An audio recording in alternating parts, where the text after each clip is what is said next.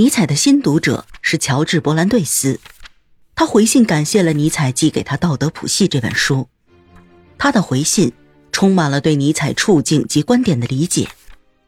乔治·伯兰顿斯这样写道：“我从你的书中闻到了一种新思想的味道，尽管我并不是很理解你书中所讲述的一切，也不总是明白你的思想指向何方，但是我知道。”你的很多观点都跟我的思想是相似的，我同你一样，也不赞同禁欲主义的理想，对那些民主主义的庸人们感到失望和痛恨。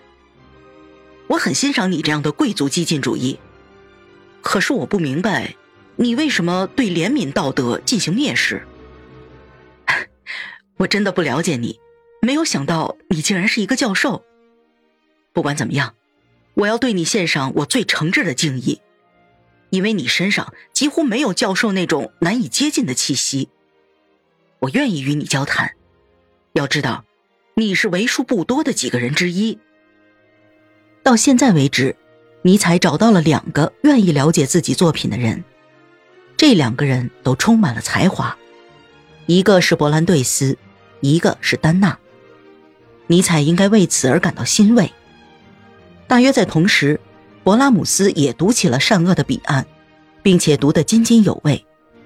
他不知道发生的事情吗？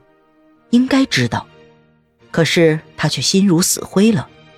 他没有办法再去想象和接受一切愉快的事物。当一个人没有能力去寻找欢乐时，他所散发出来的就只剩下忧郁了。他整个人都陷入了这个灾难之中。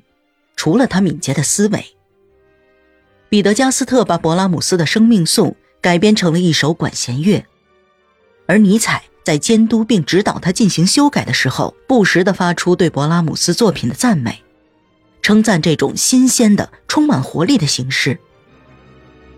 尼采读了一部非常有趣的新奇的作品，是新近出版的龚古尔兄弟的日记，有时候还跟福楼拜、圣贝普。格蒂埃、丹娜、格瓦里和勒南一起在梅尼家里聚餐。他不会让这些消遣活动阻碍自己的创作灵感。他要写一部具有决定性意义的、用智慧话语表达的作品。要写一部平静的、使辩论性的话语都低下头的作品。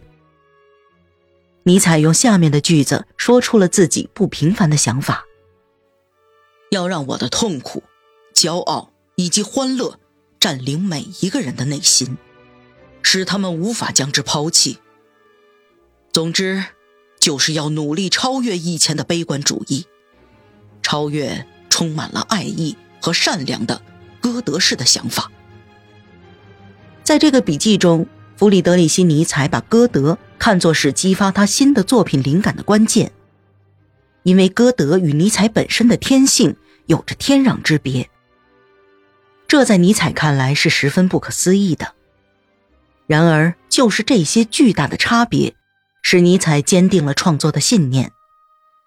歌德没有从负面评价过人类的诸多生产生活的观点，也没有否认理性社会的产生。歌德像是宽宏的贵族一样，接受了人类留存下来的大批文化遗产。这些淫念就成了尼采最后的希望。他渴望着自己能在生命的最后日子里，像是即将落山的太阳那样，放射出柔和美丽的光芒，去照亮尘世中的一切价值，去净化世人那沾染了些许灰尘的灵魂。尼采很轻易的就找到了欧洲的虚无主义和对更高价值的批判的写作思想和理念。尼采在这四年间总是在分析和批判着世上发生的一切，好的或者坏的。他奋笔疾书，尽力大声呼喊着：“我追求的是新鲜的空气，而欧洲荒唐的现状却在阻碍着思想的发展，不能再这样下去了。”可是最后，这个呐喊被尼采强制的按了下去，并没有得到继续发展。尼采把懦弱扔到了一边。忍耐也遭到了同样的命运。他想要回答生命带给他的挑战，依靠爱的力量唱出一首赞歌。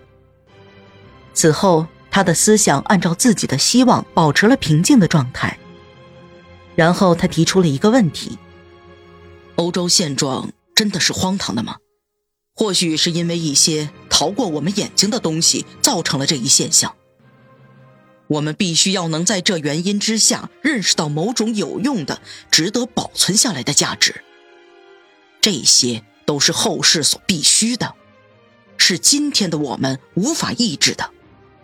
他们毫无疑问的对以后的世界是有益的，可是，在我们眼里，他们是可悲的。沉思。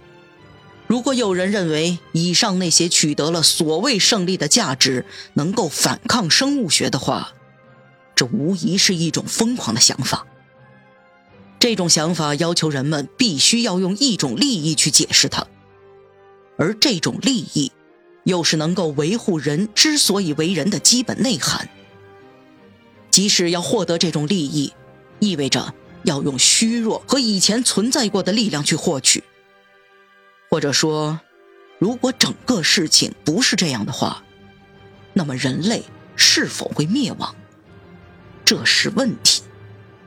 为什么类的提升会危及到种的存在呢？